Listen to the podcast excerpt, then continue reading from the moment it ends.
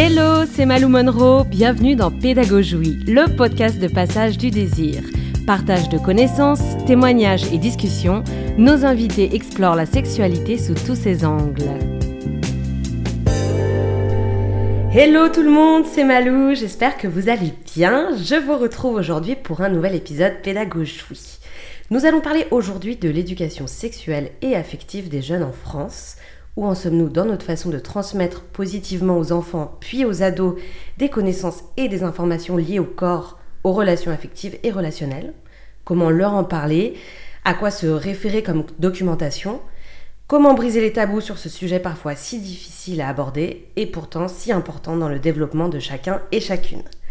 J'ai le plaisir aujourd'hui de vous présenter une experte en la matière pour nous aiguiller dans ce vaste sujet. Elle a décidé de faire de l'éducation sexuelle et affective positive son métier. En effet, Charline Vermont est sexothérapeute, formatrice et autrice d'un compte Instagram de plus de 709 000 abonnés nommé Orgasme et moi. Bonjour Charline. Hello Malou. Salut, je suis super heureuse de te rencontrer. Je te connaissais il y a quelques années, c'est toi qui m'as aidé un petit peu à, m'explorer, à me connaître un petit peu euh, au niveau euh, sexuel et affectif par rapport au féminisme aussi, par rapport à mon corps, comment poser mes limites, comment être dans le consentement, tout ça. Oh là là. Donc je suis trop contente, je suis une nouvelle femme aujourd'hui. Il y a encore du chemin, mais euh, voilà, tu as participé. Je suis très heureuse de te rencontrer en chair et en os Ah, aujourd'hui. C'est gentil de me dire ça. Voilà, et euh, j'aime beaucoup ta façon de transmettre de manière positive et bienveillante. Hmm. Et on va en parler d'ailleurs, on va creuser pourquoi on doit euh, rajouter le terme positif, bienveillant, d'où ça vient. Tu prônes une éducation à la sexualité positive. Donc sur quel constat as-tu voulu mettre en lumière la nécessité de parler de sexualité et d'amour avec bienveillance et sans jugement? Ok, vaste question. Euh, en fait, je m'étais pas, euh, comment dire, je m'étais pas donné un objectif en particulier. J'ai juste pris la parole comme plein d'autres personnes après euh, après MeToo. En fait, on voilà, on, on a dénoncé, on a libéré la parole au niveau des violences euh, sexuelles, et- mais également, euh, enfin, moi pour moi, c'était important également de euh, libérer la parole sur tous les sujets. euh, liés à la sexualité et pas seulement sur la violence mais également sur euh, ben, une fois qu'on a commencé à déconstruire comment finalement on, on reconstruit, comment on se construit en tant que personne pour avoir un rapport sain finalement aux relations, à la sexualité, à soi-même et aux autres. Et quand j'ai ouvert mon compte Instagram, euh, c'était en février 2019, je pense que euh, là où j'ai été cueillie finalement, c'était de me rendre compte euh, que il y avait autant de gens que ça intéressait. Je pensais, sincèrement, hein, je pensais que euh, en 20 ans, enfin toi moi j'ai eu mon bac en 2000, Mmh. je pensais sincèrement euh, que bah, ce sujet avait évolué sociétalement, et au niveau de l'éducation, des parents, que, en fait que bah, tout le monde avait déjà ces informations. J'avais pas l'impression que c'était euh, voilà, c'était encore si touchy ou si euh, in- inexploré finalement. Et quand euh, on me demande comment t'expliques le succès de ton compte, très sincèrement, euh, je l'ai pas vu venir. Euh, et euh, un peu de manière tristoun, je dis que je suis venue remplir un vide qui s'est construit progressivement. C'est-à-dire dans l'éducation qu'on reçoit, nos parents, notre entourage proche nous parlent très peu du sujet. Ensuite, on va aussi en parler. L'éducation nationale en France ne prend pas le relais d'une manière ou d'une autre. Et finalement, chacun, chacune débute euh, sa vie affective et sexuelle en faisant au mieux. En fait, on fait euh, en fonction des quelques infos qu'on a, et puis voilà, et puis en, voilà, en cours de route, euh, bah voilà, on se prend quand même quelques déconvenus, surprises, parfois euh, malheureusement des, ouais, des, des- des- des épisodes de violence. bon, c'est comme ça, on se construit comme ça, et, et c'est vrai qu'à travers mon compte, euh, j'insiste sur le mot positif Mhm. pour dire que euh, c'est une invitation à sortir euh, finalement d'une euh, génération, ou deux générations jusqu'à très récemment, où le sexe était rempli d'un stigma de honte et de tabou. C'est quelque chose dont on ne parle pas, il ne faut pas parler. Voilà, le silence comme, comme éducation finalement, qui est terrible. Et aujourd'hui, j'invite finalement à approcher la sexualité comme une expérience humaine, ben, comme les autres. Finalement, c'est un moyen de se connecter à soi et de se connecter à l'autre, aux autres.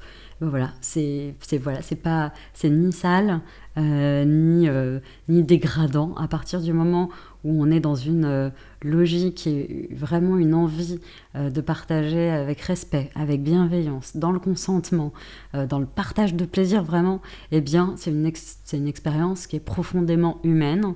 voilà, je parle également d'amour, de relations affectives saines. c'est ça la sexualité positive. Hmm. Alors pourquoi est-ce si important que les parents, de leur côté, abordent ces thèmes-là dans l'éducation de leurs enfants? Bah en fait, la question, c'est pourquoi ne pas l'aborder? En fait, ce qui est fou, c'est qu'en fait, on, transmet, quand tu regardes euh, à travers les générations, on transmet à nos enfants des histoires familiales, un patrimoine ou un matrimoine, des recettes, des meubles, des livres. En fait, on transmet mille choses à nos enfants. Euh, les histoires, ouais, j'adore, euh, espèce de légende familiale, etc. et c'est comme si, depuis toujours, il y avait une forme d'impasse qui était faite sur tout ce qui a trait au corps. Voilà, c'est euh, bah non, tout ce qui a trait au corps, on, ne va pas en parler.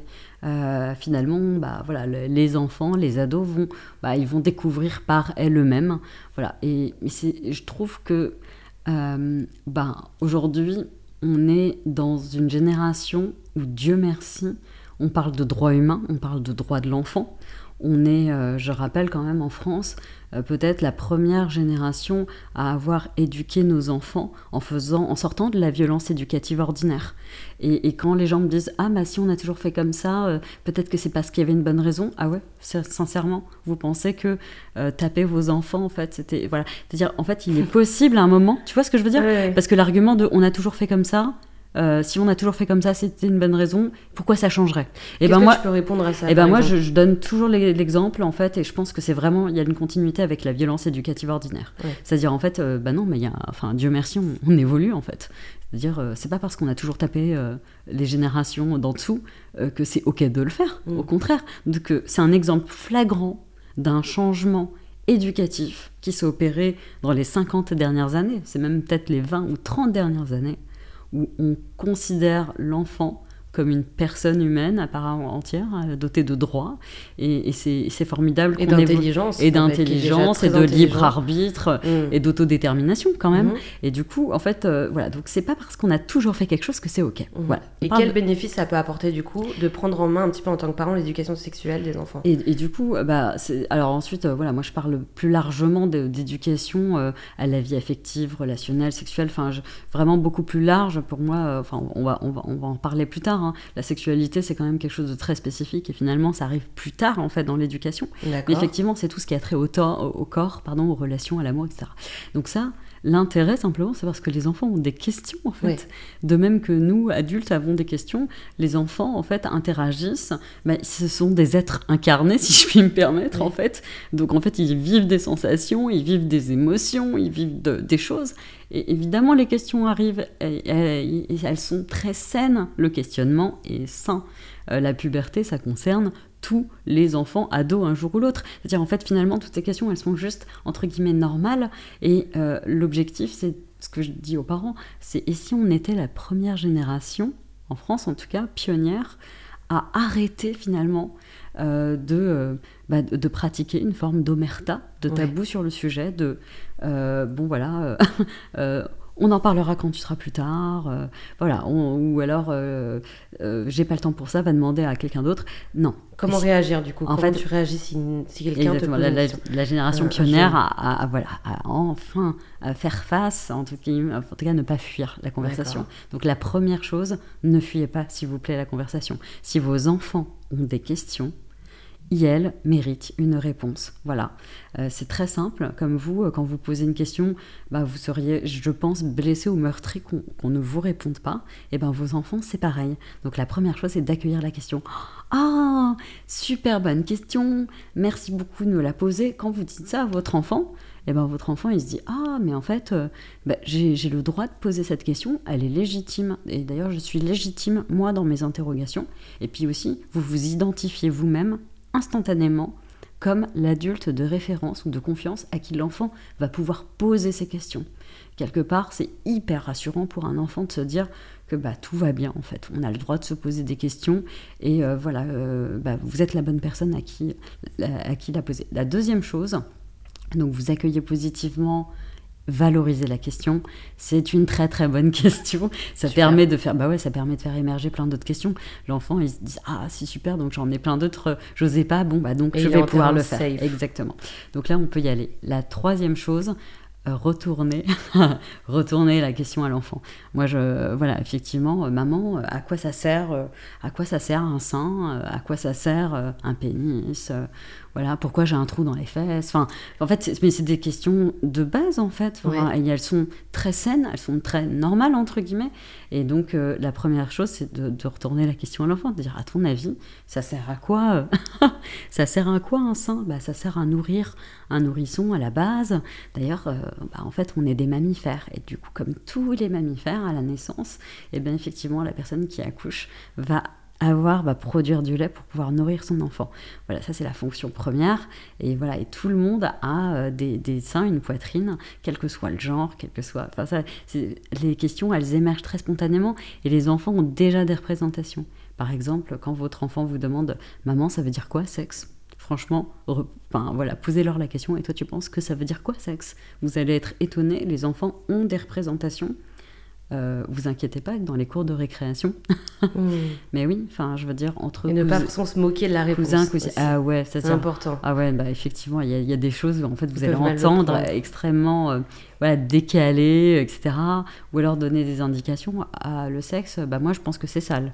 Ah, bon, bah voilà, ça c'est une représentation comme une autre. Hmm. C'est hyper intéressant. Finalement, le stigma de honte et de tabou, il est déjà intégré. Très ancré celui-là. Hein. Il est très ancré celui-là. Hmm.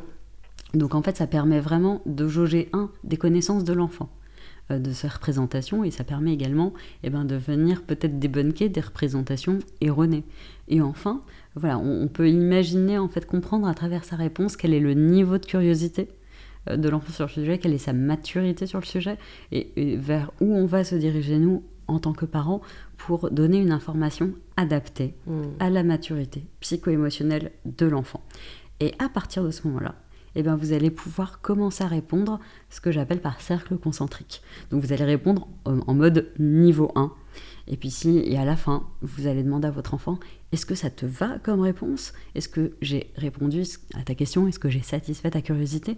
Et si l'enfant dit non, mais j'ai pas compris du coup les règles, alors, mais ok, c'est du sang euh, qui vient tous les mois pendant quelques jours, mais il vient d'où ce sang? Ok, bon, alors là, on y va, on va aller plus loin, donc euh, on s'intéresse au cycle menstruel, on explique, etc. Et, puis voilà, et puis si l'enfant dit bah d'accord, mais du coup, est-ce que ça fait mal? Voilà, vous pouvez continuer à, à, vraiment aller plus loin dans les détails. À chaque fois que vous avez fini une phase d'explication, demandez à votre enfant ça va Est-ce que tu as compris déjà Est-ce que tu as des questions mm. Évidemment, euh, c'est souvent la pelote de laine. tu tires le truc et alors tu as des discussions qui peuvent durer très longtemps. Moi, j'ai vécu ça avec mes enfants. C'était des moments de grâce. Parce qu'en fait, ça renvoie forcément à un enfant intérieur qu'on était euh, qui se posait peut-être aussi ce genre de questions et qui n'avait pas en fait euh, de personnes, d'interlocuteurs, d'interlocutrices pour pouvoir échanger, pour pouvoir apaiser nos peurs, nos angoisses sur le sujet, euh, pour pouvoir aussi ouais, simplement dédramatiser. Mmh. Et du coup, voilà, donc ça c'est franchement en gros le modus operandi quand vos enfants ont des questions. Et tu parles de tabou. en tant que parent, on peut parfois parler aux enfants en disant euh, ta zézette, ta coucougnette, ta minette, ou les enfants eux-mêmes entre eux se disent ça. Qu'est-ce que tu en penses? Bah, En fait, euh, bon, les enfants, ils utilisent ces mots parce qu'ils les entendent. Hein. Enfin, ils les ont pas inventés. Ça veut dire que globalement, il y a beaucoup d'adultes et d'enfants autour d'eux qui les utilisent. Et ça, c'est quelque chose bah, voilà, qu'on retrouve euh, dans toute une génération, bah, la nôtre, qui a été élevée avec des, des mots d'enfants pour désigner les parties intimes. Alors c'est très intéressant, moi je me suis vraiment penchée sur le sujet, je me suis dit mais pourquoi en fait finalement quand on parle de la bouche, des oreilles, euh, du nez de nos gosses, euh, bah, on dit euh, voilà, t'as quoi dans la bouche Viens, je te nettoie les oreilles. on parle de partie du corps humain en fait. Mais alors, dès qu'il s'agit de, de ce qui est entre les jambes, entre guillemets, eh bien, d'organes sexuels, en fait, on est, ou génitaux, on est extrêmement gêné. Et comme on est gêné, nous, parents, on va inventer des mots pour quelque part nous permettre à nous de ne pas être gênés. Mais en fait, euh, bah, j'ai envie de dire, ça suffit. Ce sont des parties du corps humain. Quand on ouvre un dictionnaire euh, et que vous ouvrez, euh, voilà, vulve, enfin, je veux dire, ça, correspond à une réalité anatomique. Mmh. voilà, il y a des mots précis. Euh, qui sont les mêmes mots que moi j'utilise euh, quand je décris euh, l'oreille d'un enfant. tu vois, il y a le tympan, les osselets, machin.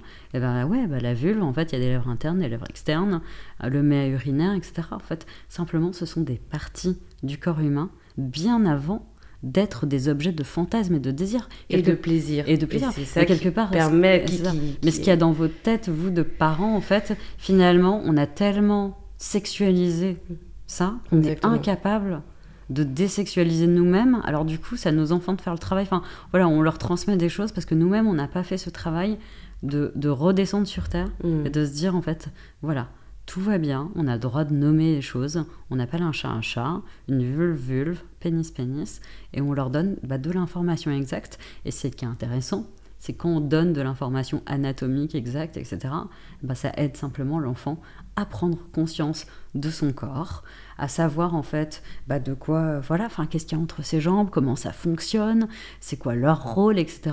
En fait, ça leur permet juste d'être des personnes autonomes, euh, voilà, à part entière. C'est pour moi, ça fait partie des droits humains, quoi. Mmh.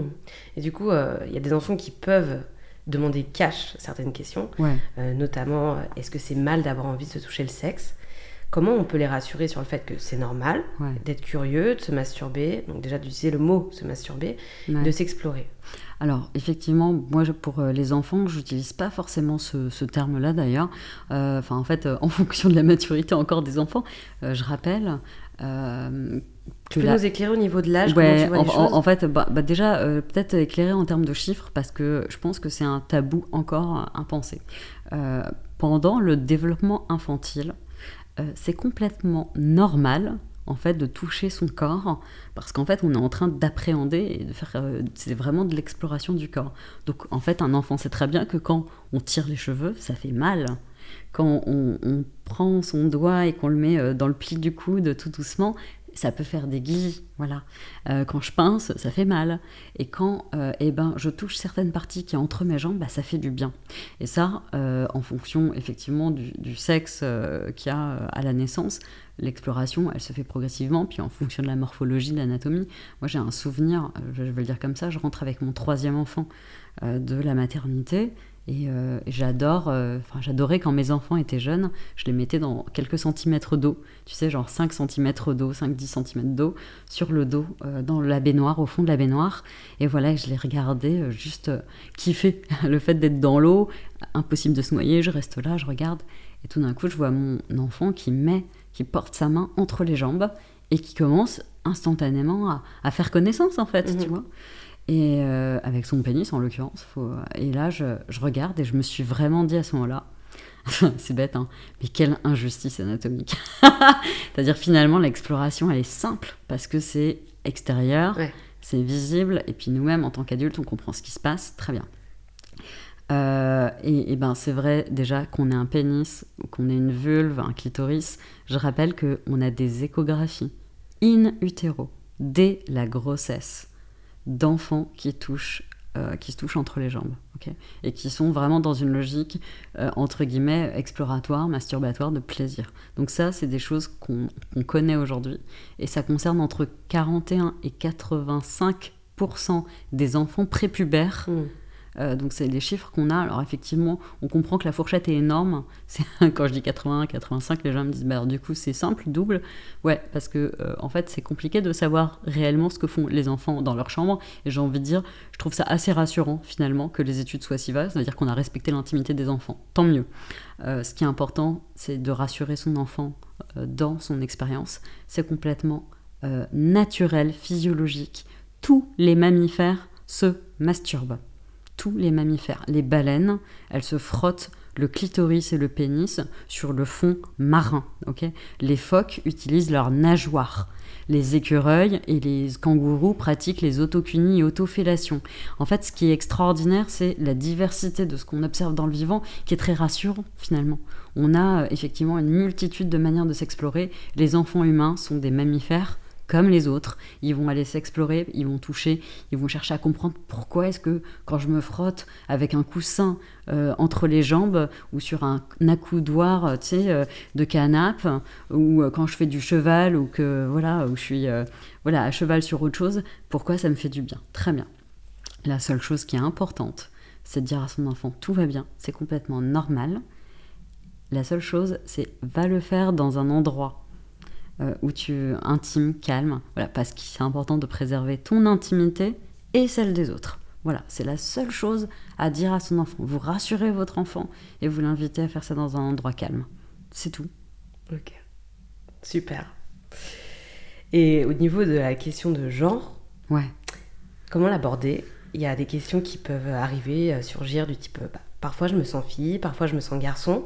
Est-ce que c'est normal? Comment on peut répondre à ça? Ben, en fait, tout est normal, à part un ressenti, il est toujours valide. Voilà, enfin, c'est, simple. hein. Euh, donc, à partir du moment où euh, votre enfant euh, vous dit qui elle se sent ben, ben, fille, garçon, un mélange des deux, aucun des deux, eh bien, c'est juste légitime. Donc, accueillez simplement. Voilà, quel, peu importe en fait ce qu'on a entre les jambes. vraiment, c'est le genre, c'est une construction sociale, et c'est votre enfant qui va s'autodéterminer, qui va vous dire qui elle est. C'est tout. C'est aussi simple que ça. Ben, finalement, c'est aussi simple que ça. Au sujet des règles, Ah oui. je sais que tu travailles pas mal sur euh, le fait de lever un peu le tabou, parce en a beaucoup encore Ouais. sur euh, la menstruation, sur les règles, et tu parles de fierté menstruelle. Ouais. Alors, qu'est-ce que c'est ce concept et comment on peut en parler aux jeunes filles et aux garçons pour éviter les moqueries, la honte, la peur qui peuvent euh, en découler? Bon, déjà, il faut apaiser tout le monde sur le fait que c'est complètement naturel. Euh, On parle de cycle menstruel, on explique que voilà, enfin, tout va bien. Euh, Moi, j'ai été extrêmement étonnée quand euh, euh, j'ai entendu ma deuxième fille expliquer à ma grande qui était tombée sur une cup dans, ma, dans la salle de bain. Donc, euh, l'aînée demande à la deuxième euh, Mais c'est quoi ça? Et euh, ma deuxième fille dit Bah, ça, euh, c'est la cup de maman. Mhm. Mais ça sert à quoi? Ah, bah tu sais, maman, en fait, tous les mois, elle pond un ovule. Et au cas où l'ovule de maman eh ben, rencontre eh ben, une graine de papa, eh ben, son corps, il fabrique un petit nid au cas où il y a une rencontre et il y a un bébé. Pour que le bébé puisse grandir dans ce petit nid douillet euh, dans le ventre de maman. Mais s'il n'y a pas de rencontre entre la graine de maman et la graine de papa, eh ben, le petit nid, il sert à rien. Alors il s'évacue. Et, euh, et alors du coup la grande dit mais c'est quoi le rapport? Eh ben en fait euh, le petit nid douillet en fait c'est plein de sang. Euh, Mm. c'est un petit nid de sang. Et du coup eh ben tous les mois maman eh ben quand il n'y a pas de rencontre entre leurs graines eh ben elle perd du sang entre les jambes. Et du coup maman elle met ça dans son ventre pour récupérer le sang pour pas que ça tache sa culotte Magnifique. incroyable C'est magnifique. non mais elle avait 7 ans, hein. donc euh, je me disais, bon, bah, si des enfants de 7 ans euh, peuvent comprendre Oui. l'endomètre et tout ça, tout le monde peut le comprendre. Et effectivement, quand j'interviens en établissement scolaire, j'interviens devant des classes et j'aime bien intervenir dans- devant des classes complètes, mixtes. Pourquoi? Parce que ça permet, en fait, l'éducation, c'est également ce qui permet l'empathie, l'écoute. C'est-à-dire finalement, les personnes qui ne sont pas menstruées, les personnes qui ne sont pas menstruées, elles vont entendre une réalité qui est la suivante. C'est qu'à partir de la puberté, tous les mois, effectivement, euh, il y a euh, un endomètre qui s'épaissit. S'il n'y a pas de rencontre entre un ovocyte et un spermatozoïde, cet endomètre s'évacue spontanément. Ce sont les règles. Très bien, ça s'appelle le cycle menstruel. En, en li- littéralement 20 secondes, tu vois, euh, l'explication est faite. Très bien. Et je leur explique seulement deux choses. Je leur dis, la semaine qui précède euh, ces règles, ces menstruations, c'est ce qu'on appelle le syndrome prémenstruel. C'est littéralement une chute de progestérone et d'œstrogène qui, qui est une forme de euh, presque de dépression chimique en fait qui s'opère avec euh, souvent eh ben, des maux de tête, des maux de ventre, mal au sein et puis aussi une humeur qui est parfois euh, qui, qui peut être difficile, une vraie remise en question chez des personnes, ça peut aller très loin. Et, et voilà, et donc on vit des moments difficiles, euh, c'est quasiment une dépression chimique hein, Mm. à la- interne. Euh, et enfin, on va être débarrassé de ça parce qu'on va commencer enfin à se vider les entrailles, tu vois, par, par, par- par le vagin.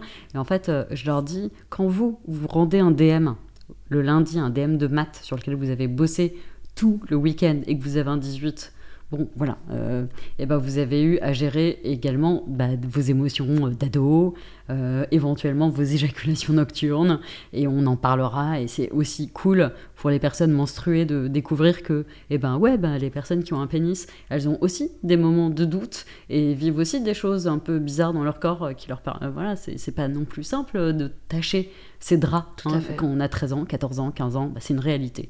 Et, et, les mecs, ils découvrent en fait, et eh ben elle, elle était en train de, de se dire euh, vraiment qu'elle était la plus nulle du monde et que c'était euh, et qu'elle avait mal au bide et qu'elle avait mal à la tête et qu'elle avait mal euh, au sein, etc. Et enfin, elle a été soulagée le samedi de pouvoir enfin se vider de son sang et d'avoir sa chiasse de règles. on en parle, hein, et, des maux de ventre, etc. Et, elle a fait le même DM que toi. Exactement. Toi, toi, t'as as eu 18, elle a eu 18. Mm. Mais la réalité, c'est qu'elle n'a pas eu un 18, elle a eu un 23 sur 20. Mm. Qu'on soit d'accord. Parce qu'en fait, c'est ultra dur de faire face au quotidien tout en ayant à gérer ce cycle menstruel avec tous les bouleversements hormonaux, physiologiques, mentaux, euh, psychiques qui vont avec. Et en fait, tout d'un coup, bah, t'éveilles la conscience euh, des personnes non menstruées aux défis qui sont relevés, mais au quotidien, tous les mois, par les personnes menstruées. Et je leur dis, mais vraiment, soyez fiers. C'est-à-dire, jusqu'à présent, on devait endurer tout ça. Et en plus, Genre, c'est tabou, personne doit voir que tu as, tes règles. Et si on le découvre, on peut se moquer. Et si on le découvre, on va se moquer, et attention, la tâche, etc. Moi, je, je me souviens, j'ai bossé dans une grande entreprise, une grande boîte du CAC 40. Mm. On n'était que entre, entre guillemets, j'allais dire, euh, euh, entre bonnes gens, de bonnes compagnies, euh, des grandes études, ce que tu veux. dans l'open space, quand moi j'avais besoin d'un tampon de dépannage, j'envoyais un mail à ma copine qui était à deux mètres de moi. Euh, bonjour, euh, petit souci technique, aurais-tu de quoi me dépanner? Et on se levait et on se dirigeait toute seule vers un petit coin. Et on était elle était en train de me filer mais, ah, le tampon, comme si on était en train de dealer du crack. Ouais, ouais, ouais, non, c'était le deal de crack, tu vois. C'était c'est ouf qu'on ait fait autant d'études pour être aussi ridicule mm. sur un truc qui est finalement aussi naturel, physiologique. Donc là, on apaise et on dit quoi? On dit en fait, on a besoin à nos côtés d'empathie, un minimum d'empathie, d'écoute. Donc, euh, et, d'avoir des alliés. C'est-à-dire, vous sentez que euh, votre pote, eh ben, elle va pas bien, demandez-lui si vous pouvez faire quelque chose pour elle. Euh, parfois, les douleurs d'oreille, ça peut être dans le dos. Donc, vous pouvez lui proposer de porter son sac, d'avoir une bouteille d'eau à disposition. Et vous pouvez également avoir dans votre cartable, comme chez vous d'ailleurs, eh ben, des protections euh, périodiques à disposition pour dépanner vos camarades, même si vous-même vous, n'avez pas vos, menstruations. Tout va bien. Voilà, l'idée c'est qu'en fait, on fait société ensemble. On n'est pas les uns contre les autres ou de quoi. Enfin voilà, il n'y a pas de quoi avoir honte. Il y a au contraire de quoi avoir envie de créer un espace safe pour tout le monde. Et c'est comme ça qu'on fait société. Et c'est en étant à l'écoute de l'autre. Donc l'idée de la fierté menstruelle, eh ben, c'est qu'en fait, on est tous dans le même bateau parce qu'a priori, on fait tous partie, on est tous sur la même planète, on fait tous partie euh, de la même, euh, de la même classe, euh, du même collège. Donc, on est là pour s'entraider, on est là pour que tout le monde puisse s'épanouir. Et en fait, on, chacun, chacune a un rôle à jouer. Même si on n'a pas nos menstruations, on a un rôle à jouer. Voilà. On ne se moque pas, on est là pour aider. Merci. Et la fameuse question que tous, les enfants vont potentiellement poser. Comment on fait les bébés? Oh, bah oui, bah, en même temps, une fois que tu as expliqué le cycle menstruel, tu as répondu à la question. Mm. Enfin, finalement, euh, voilà, la seule question, c'est Mais maman, alors moi j'avais eu la question, euh, voilà, ma, deuxième fille, tu as bien compris, était bien euh, très, très curieuse du sujet. Ensuite, je pense que clairement, comme tout sujet, il y a des enfants passionnés par les dinosaures, d'autres par les planètes. Voilà. et puis il y, a des enfants qui posent plus de questions que d'autres, il hein, faut le dire quand même. Alors chez moi, effectivement, elle était venue, euh, elle m'avait demandé. Euh, alors à l'époque, il y avait le Z sexuel, de, c'est le bouquin de notre euh, génération. Ouais, de titre, enfin Zep. Titeuf, exactement Zep. Donc moi j'avais récupéré ça, je lui avais donné et donc elle était devant le truc et elle disait alors attends, elle a trouvé la, la planche. Elle disait alors moi je pense que parce qu'elle avait bien compris qu'il y avait quand même un ovule qui était pondu tous les mois et qu'il y avait euh, un spermatozoïde qui jouait un rôle dedans, tu vois. Mais, comment arriver à ce. Mais comment ils se rencontrent, cette mécanique? Mais comment, euh, comment ces, deux graines se rencontrent, mm. effectivement? Donc elle était arrivée triomphale. Elle m'a fait Maman, j'ai compris. Ça passe par le nombril. Mm. Et là, effectivement, je regarde, effectivement, tu vois les personnages collés et tu dis Ah, les nombrils sont à peu près euh, à la mm. même Et je fais ben non. mais maman, ça va. Écoute, à cette époque-là, enfin, j'avais pas encore écrit mon livre, mhm. je m'étais pas encore, euh, euh, voilà, spécifiquement penchée sur le sujet. Et, euh, et, là, je me suis retrouvée, et donc elle voulait rien lâcher. Et tu vois, ma, ma fille, elle fait partie de ces personnes. Tant que tu leur lui as pas donné le puzzle complet, tant que ça fait pas sens, et ben pour elle, euh, frustration maximale, elle, elle, refuse. Elle veut comprendre. Il faut que, ça, il faut que le puzzle soit complet. Mhm. Et elle dit, je ne comprends pas. Mhm. et là, je me dis, oh là, et là, je, me suis dit, mais je vais euh, la traumatiser et tout ça. Puis je me dis, bon, ça suffit. En fait, c'est la reproduction des mammifères. C'est vrai pour absolument tous les mammifères sur Terre. Et là, je me dis, bon, allez, on, on y va. Et je fais un dessin. Je prends mon stylo. Je fais un schéma. Je fais, ok. Alors, tu te rappelles, utérus. Fais, oui, maman, ça, je sais. Voilà, en dessous, vagin. Ah oui, je sais, tu sais, c'est le trou. Euh, euh, est-ce que voilà, quand voilà, est-ce que tu, tu vois que tu as un trou euh, On ne sait même pas forcément qu'on a un trou. Alors elle a dit ah ben oui oui, c'est le trou que j'ai que je sens quand je me touche. Très bien. on passe, on avance. Ton intimité, je ne pose pas de questions. Donc j'avance et je fais eh ben voilà. Alors écoute, je t'explique la reproduction des mammifères et des humains. voilà, majoritairement, ça se passe comme ça. Et là je lui dis pénis, érection, vagin, excitation, euh, et puis euh, voilà, un bébé de l'amour, une envie de construire un bébé de l'amour en plus. Euh, je veux dire, j'essaie de, voilà, d'axer quelque chose, on va dire, dans des valeurs encore tradies, tu vois. Mhm. Je, vais quand même sur des sur des œufs mhm. entre guillemets. Je lui dis voilà. Et là, quand tout le monde en a très envie et que tout le monde est toujours tout prêt, etc. Alors le pénis, et eh ben, il vient se glisser dans le vagin et c'est au moment, et eh ben, euh, à ce moment-là, et eh ben, qu'il va y avoir une propulsion. Voilà, et hop, le spermatozoïde, il va commencer à faire son chemin dans l'utérus, et puis l'ovule, euh, voilà, il va faire son petit chemin également dans la trompe, et puis c'est là qu'ils vont se rencontrer, et ensemble, ils vont former un œuf. Et voilà. Et elle fait Ah, c'est ça Ok, super maman, on mange quoi ce soir Il y a des lasagnes ce soir?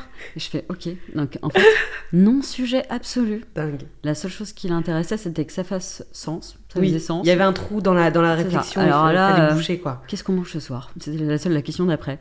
Donc je me dis Bon, alors euh, moi qui avais peur d'avoir euh, gâché et traumatisé euh, son enfance, tu vois, je me suis dit finalement, ben, finalement, c'est fou à quel point c'est simple et c'est fou à quel point la question est saine et normale. Et à partir de ce moment-là, bon, moi je suis allée vraiment spécifiquement me former. Euh, je me suis rapprochée de l'UNESCO, euh, voilà, de la charte de santé sexuelle, et j'ai commencé à lire tout ce qu'il y avait, dont les principes directeurs, qui expliquent quand même que l'éducation à la sexualité, elle peut commencer à partir de l'âge de 5 ans, et qu'en fonction des âges, ça c'est très important, eh bien voilà, il y a des choses à donner comme information aux enfants euh, voilà, spécifique à chaque tranche d'âge. Voilà. À partir de ce moment-là, j'ai complètement investigué le sujet pour ne plus avoir euh, cette espèce de sentiment extrêmement malaisant finalement de se dire qu'est-ce que j'ai le droit de dire à cet âge-là? Euh, Est-ce est, est que mon enfant est en mesure de l'appréhender?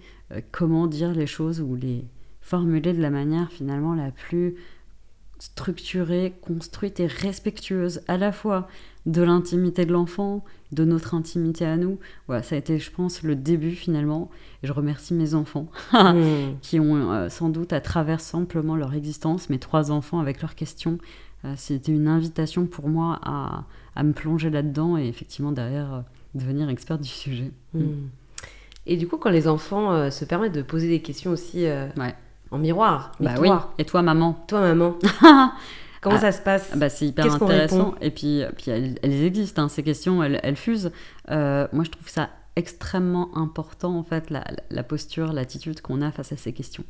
Euh, pour moi, la posture, elle est très simple. C'est de dire à son enfant, eh ben, je t'ai entendu, j'ai entendu ta question, et euh, pour le coup, je ne peux pas y répondre. En fait, je ne te répondrai pas simplement. Cela relève de mon intimité ou de notre intimité à voilà papa et moi, ce qui se passe dans votre chambre parentale, dans la chambre conjugale, ne regarde que vous. Ça ne regarde pas vos enfants. C'est hyper important à cet endroit-là de mettre une limite, une barrière. Voilà, ça c'est c'est la limite qu'on ne dépasse pas, c'est notre intimité à nous de parents.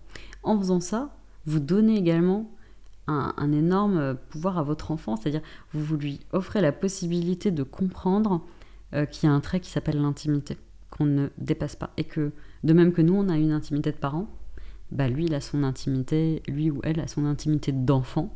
Et plus tard, en fait, quand elle va vivre des expériences intimes, qu'elles soient amoureuses, qu'elles soient euh, voilà, relationnelles, euh, sexuelles, personne, finalement, n'est en droit euh, de, de, lui demander, en fait, sans son consentement, des infos dessus.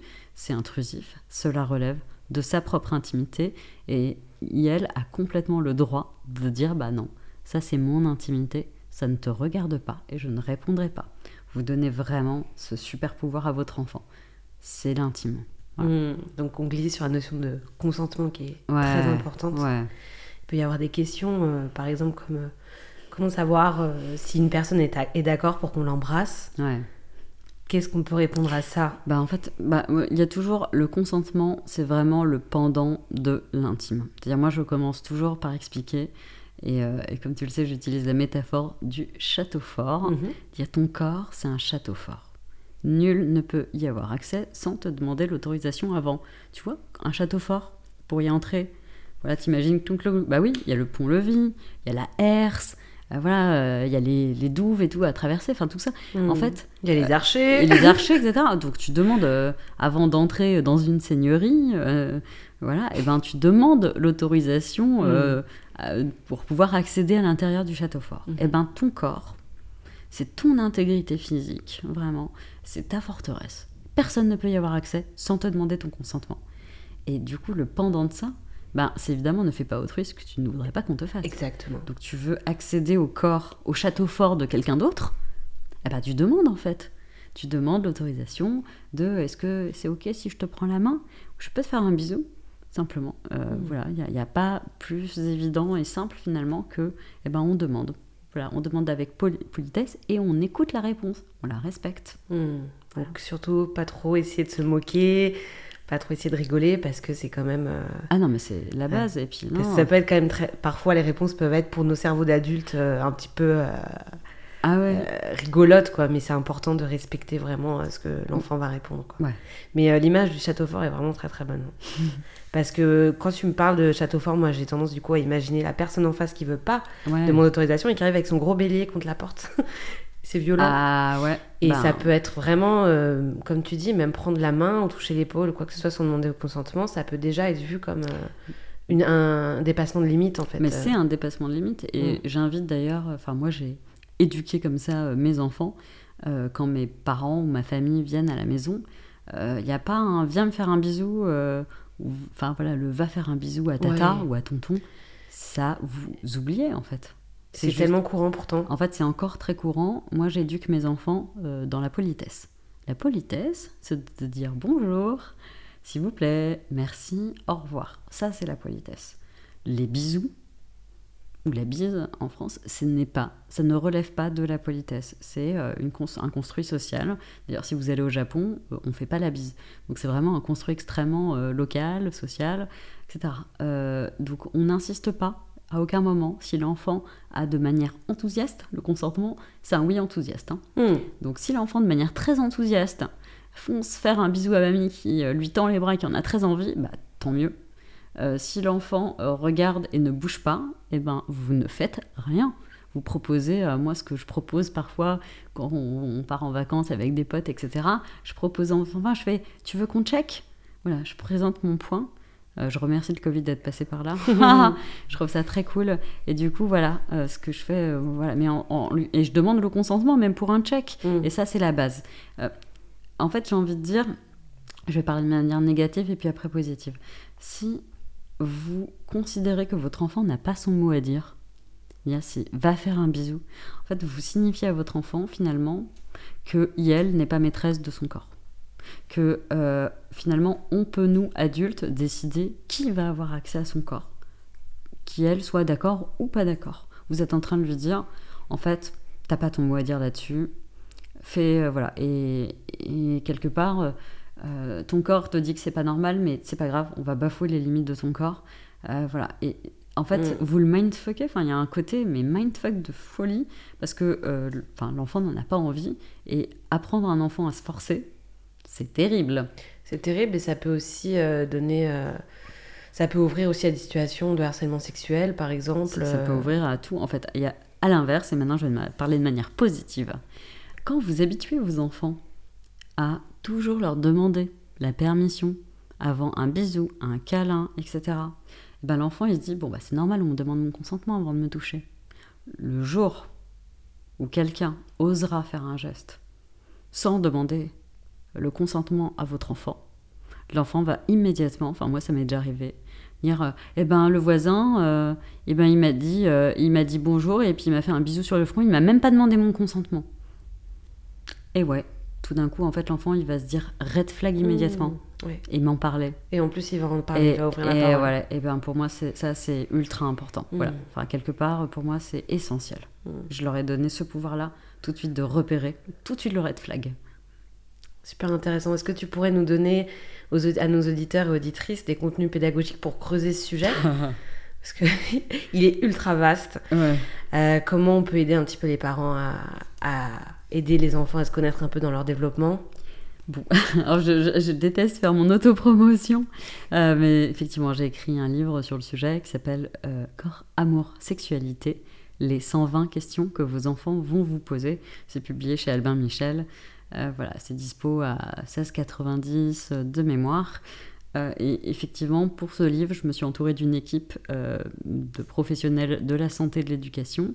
L'objectif, c'était vraiment de répondre à donc 120 questions par tranche d'âge, parce qu'on ne répond pas à la même manière à un enfant de 5 ans, un enfant de 10 ans, un enfant de 14 ans. Donc le livre est construit par tranche d'âge, voilà, selon les principes directeurs de l'UNESCO, avec euh, des chapitres qui abordent à la fois le corps, la puberté, l'estime de soi, l'intimité, le consentement, l'amour, les relations, comment on fait les bébés, etc. Donc on, voilà, je pense qu'on on aborde de manière euh, assez large les différentes questions, mais c'est pas, je me suis pas arrêtée là. En fait, je me suis mise à la place de tous les parents. Mhm. Voilà, parce que moi aussi j'ai trois enfants et je me suis retrouvée un peu euh, dans la mouise euh, quand je me suis dit mais comment on fait en fait? Euh, qu'est- Qu'est-ce qui est ok de répondre? Comment on fait pour aborder le sujet? Pour répondre à ces questions de- sans les entre guillemets de manière saine, tu vois. Mm. Comment on fait pour avoir des conversations intelligentes et saines? Eh bien, j'ai donc bah, à la fois des, des, des parties pour les parents, pour les accompagner pas à pas, pour dire, mais vous savez, euh, on a tous extrêmement peur parce que comme on va faire quelque chose qu'on n'a jamais reçu, nous, on n'a pas été éduqués comme ça, euh, c'est normal d'avoir peur de l'inconnu. Et du coup, l'idée, c'est que avec des professionnels de santé, et d'éducation, pédopsychiatre, psychologue, voilà, euh, gynécologue, médecin général, etc. On a écrit ce livre et on va vous emmener pas à pas en vous donnant des réponses adaptées à la maturité psycho-émotionnelle de vos enfants.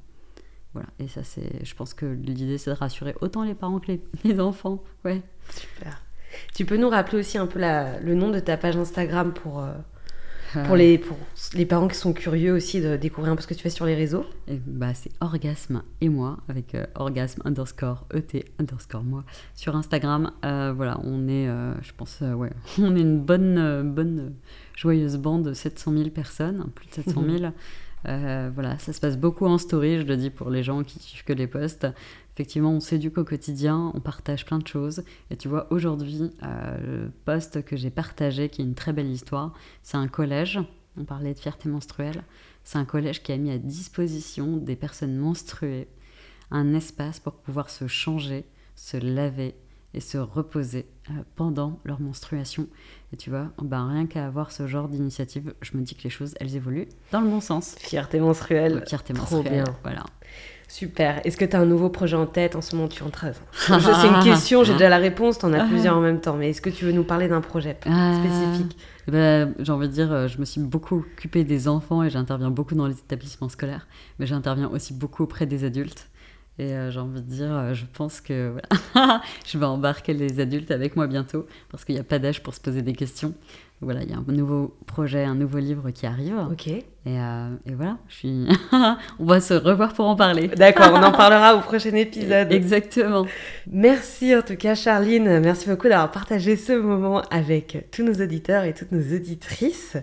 Vous pouvez retrouver Charline sur son compte Insta, je le rappelle, donc Orgasme et moi, et son bouquin Corps, Amour, Sexualité, les 120 questions que vos enfants vont vous poser aux éditions Albin Michel, qui est disponible dans les librairies actuelles et sur Internet. Partout. Partout. donc ce sera l'occasion aussi de creuser un petit peu euh, tous les sujets dont on a parlé, et je pense qu'il y en a bien plus euh, qu'on n'a pas pu effectivement creuser parce que le podcast euh, n'est pas illimité, mais Charline, on va la retrouver, c'est sûr. Et je vous remercie d'avoir écouté cet épisode du podcast Pédagogie, conçu par Passage du Désir, l'enseigne dédiée au développement durable du couple, et animé par moi-même, Malou Monroe. Retrouvez-nous en boutique, sur internet, mais aussi sur Insta, où nous sommes à l'écoute de vos suggestions pour les futurs épisodes, et bien sûr, n'hésitez pas à vous abonner. À très vite pour d'autres épisodes du podcast Pédagogie qui seront publiés deux fois par mois. Merci Malou. Merci à toi.